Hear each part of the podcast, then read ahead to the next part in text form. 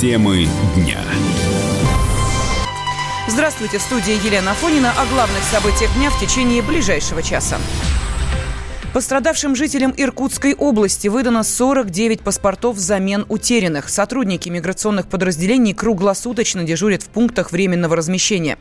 Из-за паводков погибло 7 человек, более 100 пострадавших находятся в больницах. Всего из зоны бедствия эвакуированы почти 1200 жителей. В борьбе со стихией участвуют спасатели и военные. Сейчас в регионе сформированы пункты приема продуктов питания и вещей для пострадавших жителей подтопленных районов. Активно собирали гуманитарную помощь помощь в Иркутске, передает наш корреспондент Яна Лисина выходные буквально стояли очереди из машин перед пунктом сбора помощи для пострадавших в наводнении. Пункт сам такой большой был организован в городе Иркутске. Было собрано за три дня более 110 тонн гуманитарного груза. Это продукты питания, бытовая химия, одежда, одеяло, подушки, памперсы. Люди шли потоком, и более того, было очень много волонтеров, потому что все принесенное нужно было разбирать по пакетам, упаковывать, загружать в машины. Часть груза везли железнодорожным транспортом транспортом, загружать в вагоны. В Тулуне подключились волонтеры, встречали груз на станции, встречали машины. В общем, вся эта помощь продолжится сегодня и завтра, и послезавтра. Я думаю, это надолго, потому что масштаб бедствия просто огромен. Очень много домов просто стерты с лица земли. Естественно, будут строиться новые. Будет проведена ну, так называемая ревизия, то есть будет оценен масштаб, то есть какие-то дома восстановят. Но в основном речь идет о строительстве новых. Сейчас большое внимание уделяется эпидемиологической ситуации, потому что, как вы понимаете, вода сейчас непригодна для питья. Водозабор был полностью разрушен. Воду можно пить только из бутылок, бутылированную, привозную или кипяченую, причем очень хорошо. Погибло очень много животных, сотни просто животных. И чтобы не допустить развития какой-либо эпидемии, сейчас в регион доставлено сотни тоже ампул э, вакцины. В основном это против гепатита А, брюшного тифа, дизентерии. Естественно, Соответственно, бактериофаг, в частности, тоже привезут в регион. И в первую очередь будут вакцинировать тех, кто находится в пунктах временного размещения, это около тысячи человек, а также тех, кто находится в больнице. В больнице числится именно пострадавшими 136 человек, но еще и много просто, кто в больницах находился и проходил лечение. Ну, естественно, потом, видимо, всех будут вакцинировать. Ущерб от паводка предварительно подсчитают к 3 июля, когда президент проведет очередное совещание о ситуации в Иркутской области. Большая вода вслед за Иркутском пришла в Красноярский край. Из-за паводков эвакуируют жителей Канска. С подробностями корреспондент «Комсомольской правды» Надежда Ильченко. Павлок начался в Канске, где из берегов вышла река Кан, один из притоков Енисея. В городе введен режим ЧС, создан оперативный штаб. Из зоны подтопления эвакуировано 184 человека. Затоплено 117 дачных участков и 59 частных домов. С пострадавшими работают спасатели. Часть из них разъехались по родственникам. 10 человек размещены в эвакуационных пунктах. Уровень воды в Кане составил 436 сантиметров. За последние несколько часов вода упала на 2 сантиметра. Для жителей Канска это, конечно, хорошие новости. Но вот чего они боятся на самом деле. Ну, у нас хоть и крупный город, но в основном свои дома у всех люди живут дачами, огородами. Все затопило, все размыло. Даже не представляю, как сейчас. Никаких ни ягоды, ни картошки, ничего. Как зимовать будем, не знаю. То есть никаких солений, варений. Кошмар. Катастрофа для жителей города. Народ все ходят, переживают. Я не представляю, как мы будем жить. Жители сильно боятся, что в магазинах на продукты сразу взвинтят цены. Где-то они уже понемногу ползут вверх. И почему-то во многих магазинах перебои с хлебом. Жители также связывают это с желанием предпринимателей заработать. Относительно хлеба, кстати, вопрос уже на контроле в правительстве края. Красноярские хлебозаводы готовы подключиться с поставками. Надежда Ильченко, Комсомольская правда, Красноярск. Паводки в Восточной Сибири начались из-за обильных ливней, которые выпали в высокогорье. Синоптики отмечают, что сильные осадки в горах быстро приводят к тому, что реки наполняются и выходят из берегов.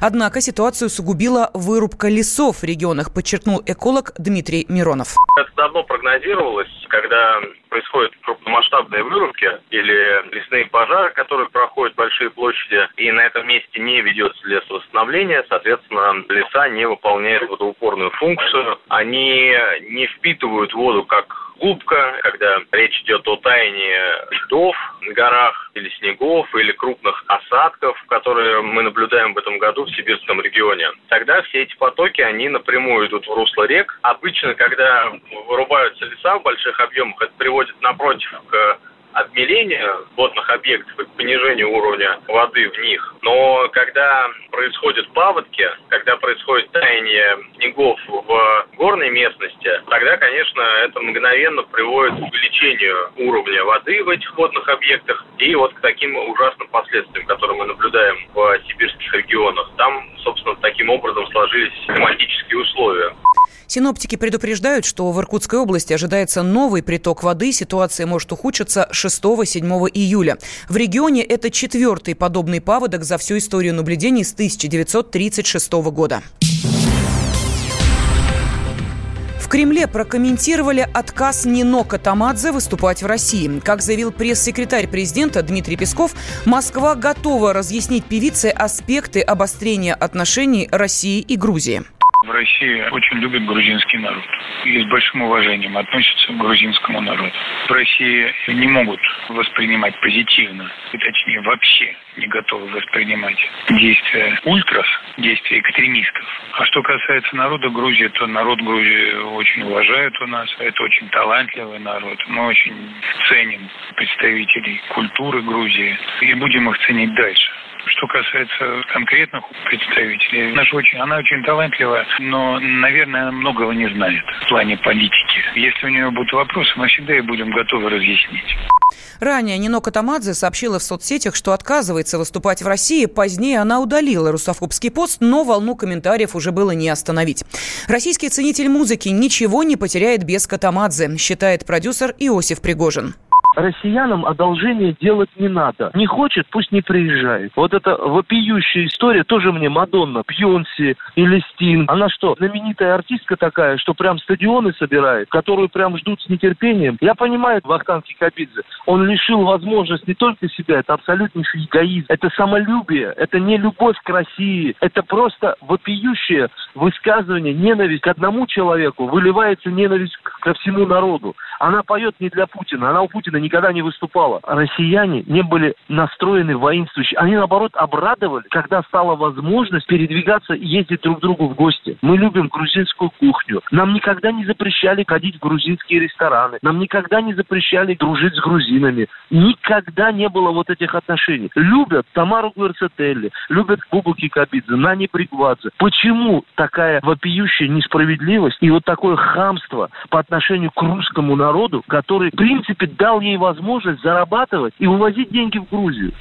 Данными заявлениями Нино Катамадзе закрыла себе вход на все концертные площадки России, подчеркнул адвокат Шота Гаргадзе. Для меня очень печально, когда деятели культуры, артисты вмешиваются в большую политику. Но раз он не себе позволяет вмешиваться в большую политику, то я считаю, что любой уважающий себя человек должен, кроме громких фраз, еще и подтверждать действиями. То есть, если ты считаешь Россию страной-агрессором, врагом, и если ты считаешь для себя недопустимым выступать на территории Российской Федерации, тогда не пользуйся, пожалуйста, теми материальными благами, которые тебе дает Россия. И артисты, которые стали популярны, известны и заработали свой капитал именно на площадках России и благодаря а, российской публике, потом плюют этой публике в лицо, на мой взгляд, это свидетельствует о низких моральных качествах человека. Протестные акции в грузинской столице начались 20 июня. Поводом стало участие российской делегации в сессии Межпарламентской ассамблеи православия. Конфликт начался после того, как депутат Госдумы Сергей Гаврилов по приглашению принимающей страны занял кресло спикера парламента Грузии. Радикалы начали штурм здания. Во время столкновений с полицией пострадали более 200 240 человек. Еще 300 митингующих были задержаны. Темы дня. Радио «Комсомольская правда». Более сотни городов вещания и многомиллионная аудитория. Хабаровск 88 и 3 FM. Эм. Челябинск 95 и 3 FM.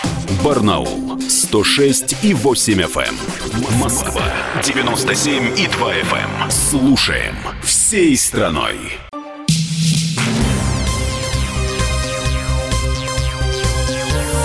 Темы дня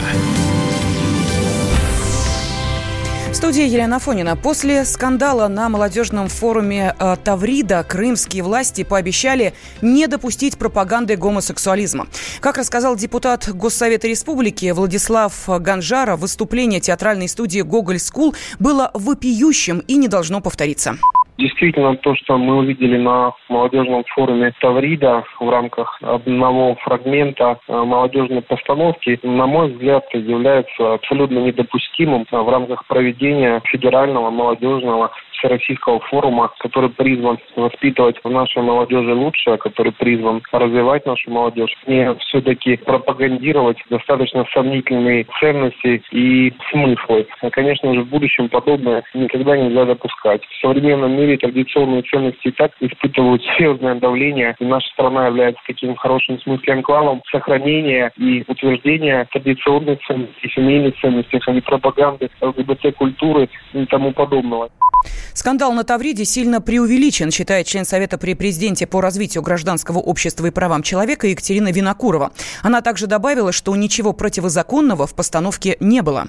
Тут есть два момента. Первый, да, это просто фактология.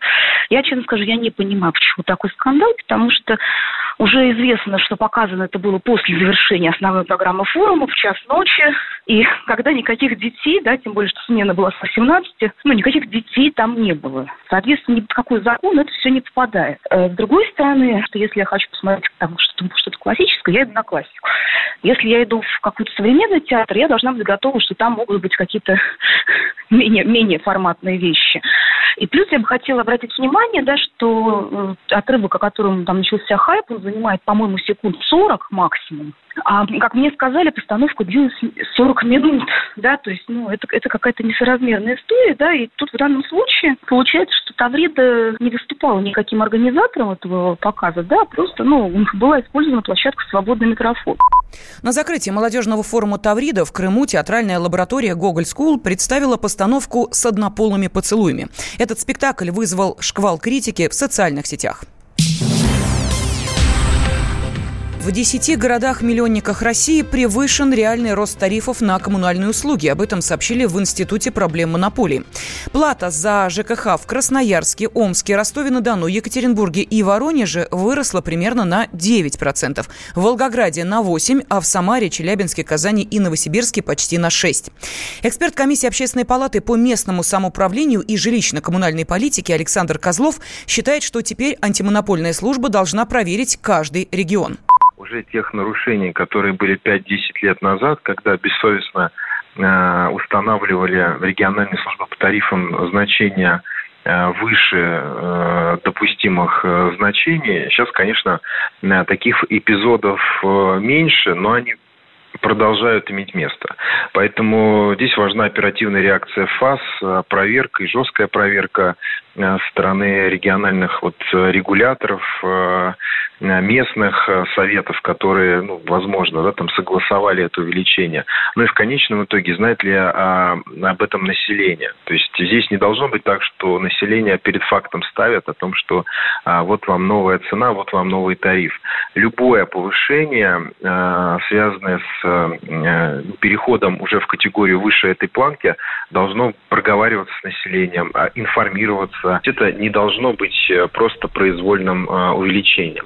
Козлов подчеркнул, что введение талонных тарифов для каждого субъекта сократит необоснованные увеличения платежек. Помните, как говорил герой фильма «Москва слезам не верит», будет одно телевидение. Вот вам подтверждение. Больше половины россиян не ходят в театры, а предпочитают смотреть телевизор. Таковы результаты опроса Левада-центра. 53% респондентов признались, что каждый день смотрят фильмы или сериалы на телевидении. 36% опрошенных любят встречаться с друзьями или ходить в гости. Самый непопулярный способ проведения досуга у россиян – посещение концертов, музеев, выставок и театров. Одна из причин этого – недостаток финансов, считает экономист Денис Ракша. Основная причина – падение культурного уровня, к которому, собственно, этот самый телевизор э, приложил свою руку в полной мере. Это такой наркотик. То есть я, я вообще как наблюдал людей, в основном, конечно, это пожилые люди, они его принимают как наркотик. Я не думаю, что экономическая причина э, является там главной и первой в списке. Э, хотя, конечно, она там где-то вот в общем списке присутствует. Отсутствие аншлагов в театрах и любовь к телевизору ничего не говорит о культурном и умственном развитии россиян, отметил телеведущий, ведущий радио «Комсомольская правда» Андрей Норкин. Я не согласен с тем, что народ тупеет.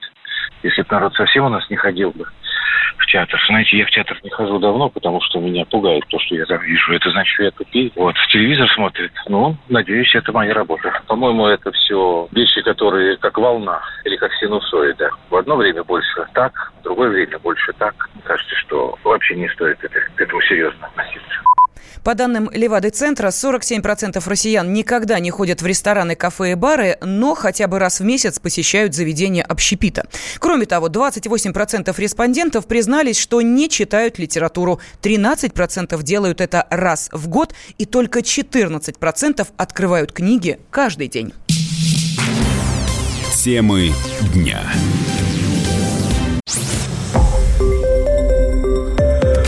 Радио «Комсомольская правда». Более сотни городов вещания и многомиллионная аудитория. Киров 88 и 3 FM. Эм. Ижевск 107 и 6 FM. Эм. Новосибирск 98 и 3 FM. Эм. Москва 97 и 2 FM. Слушаем всей страной.